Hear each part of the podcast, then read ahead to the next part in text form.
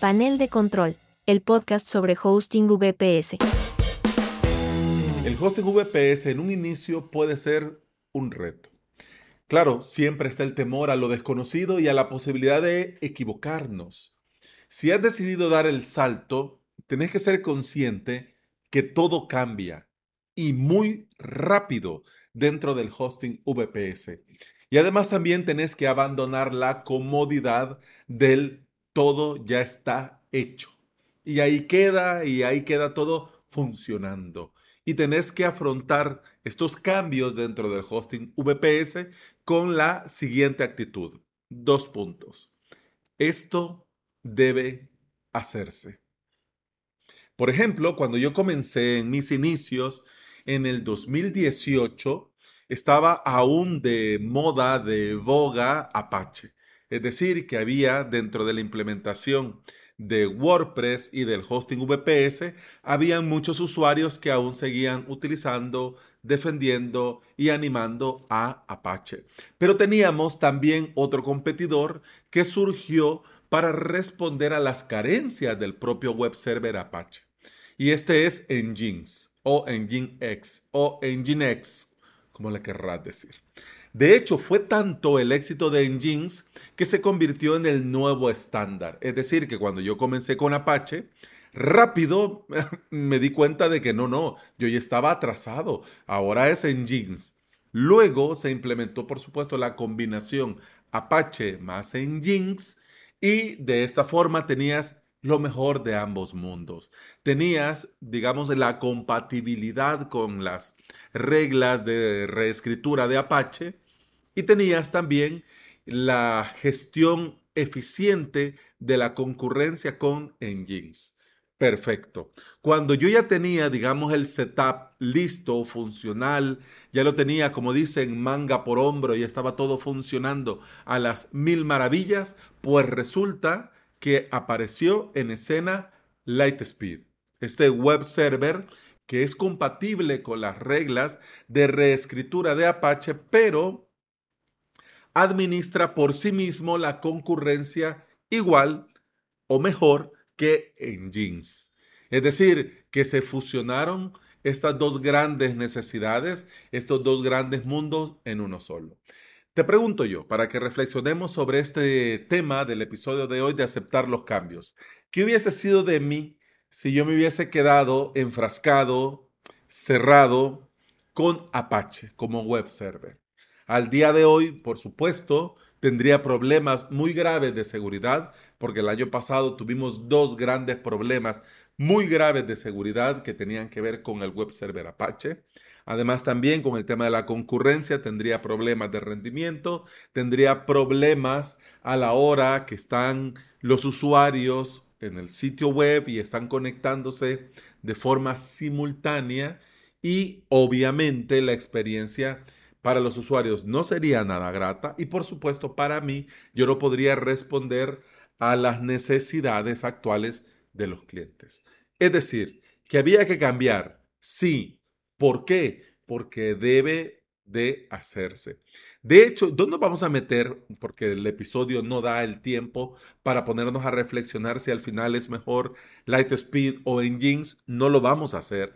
No nos vamos a meter por lo menos en este episodio. Ya van a venir más adelante episodios en los que vamos a hablar de Apache por sí mismo, de Engines por sí mismo, de Lightspeed por sí mismo. Lo vamos a hacer. Pero de momento, lo que sí me gustaría decirte que los dos funcionan muy bien.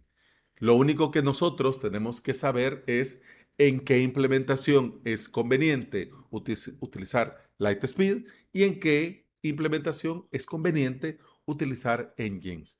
Pero de que debía de hacerse el cambio, debía de hacerse, porque yo no me podía quedar en Apache.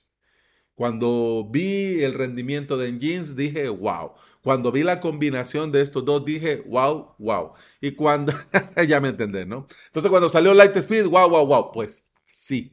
El caso es que dentro de tu hosting VPS de ahora en adelante vas a tener que estar pendiente de muchas cosas y aceptar que de un día para otro muchas cosas, varias cosas, algunas cosas, esa cosa puede cambiar. ¿Cómo qué puede cambiar? Vamos a ver, pueden cambiar, por ejemplo, el software, los paquetes, las versiones, es decir, van a venir actualizaciones. Alex, pero yo eso no voy a estar pendiente, no me corresponde, no me quiero meter, vas a tener que hacerlo. Al final es muy sencillo. Al final lo haces desde el propio sistema operativo o lo puedes hacer desde el propio panel de control que estés utilizando. Pero lo tenés que hacer y tenés que estar pendiente de estas actualizaciones y tomar medida ante las actualizaciones. ¿Qué más puede cambiar?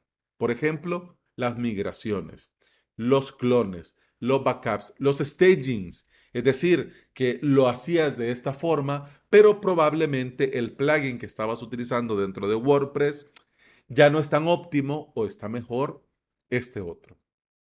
O funciona de forma más eficiente este otro. Entonces, pues nos cambiamos a ese otro. Y esto va a ser un proceso que tenés que implementar, por ejemplo, en cada una de tus webs.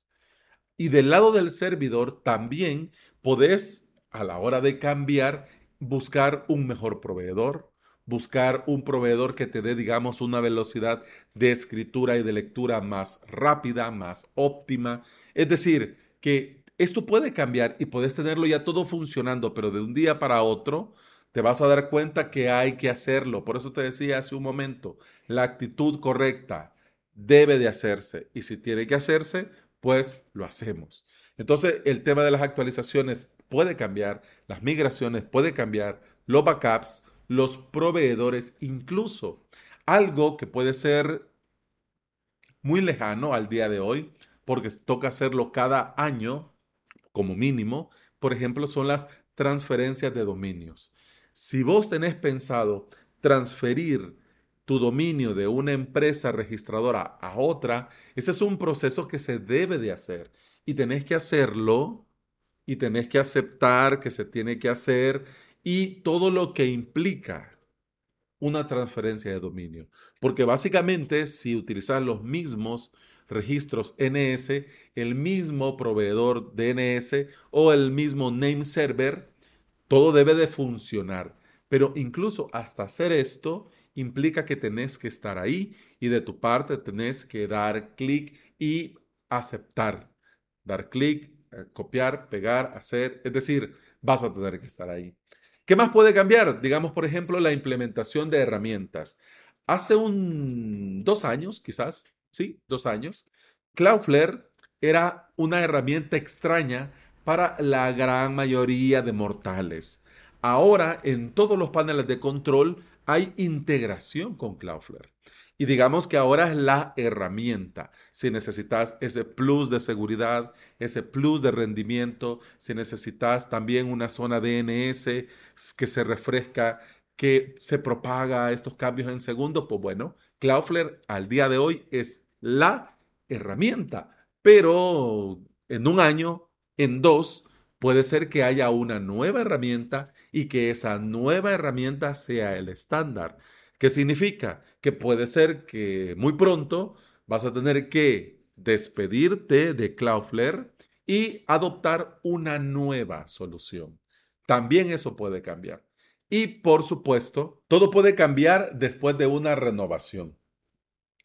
Hay una empresa de dominios que si vos contratás con ellos el dominio, te dan servicios adicionales muy económicos. La empresa es Don Dominio. Tenés, por ejemplo, correo que podés contratar por 12 dólares el año, 12 euros el año. Tenés también un alojamiento tal y cual. Bien, te dan algunos extras.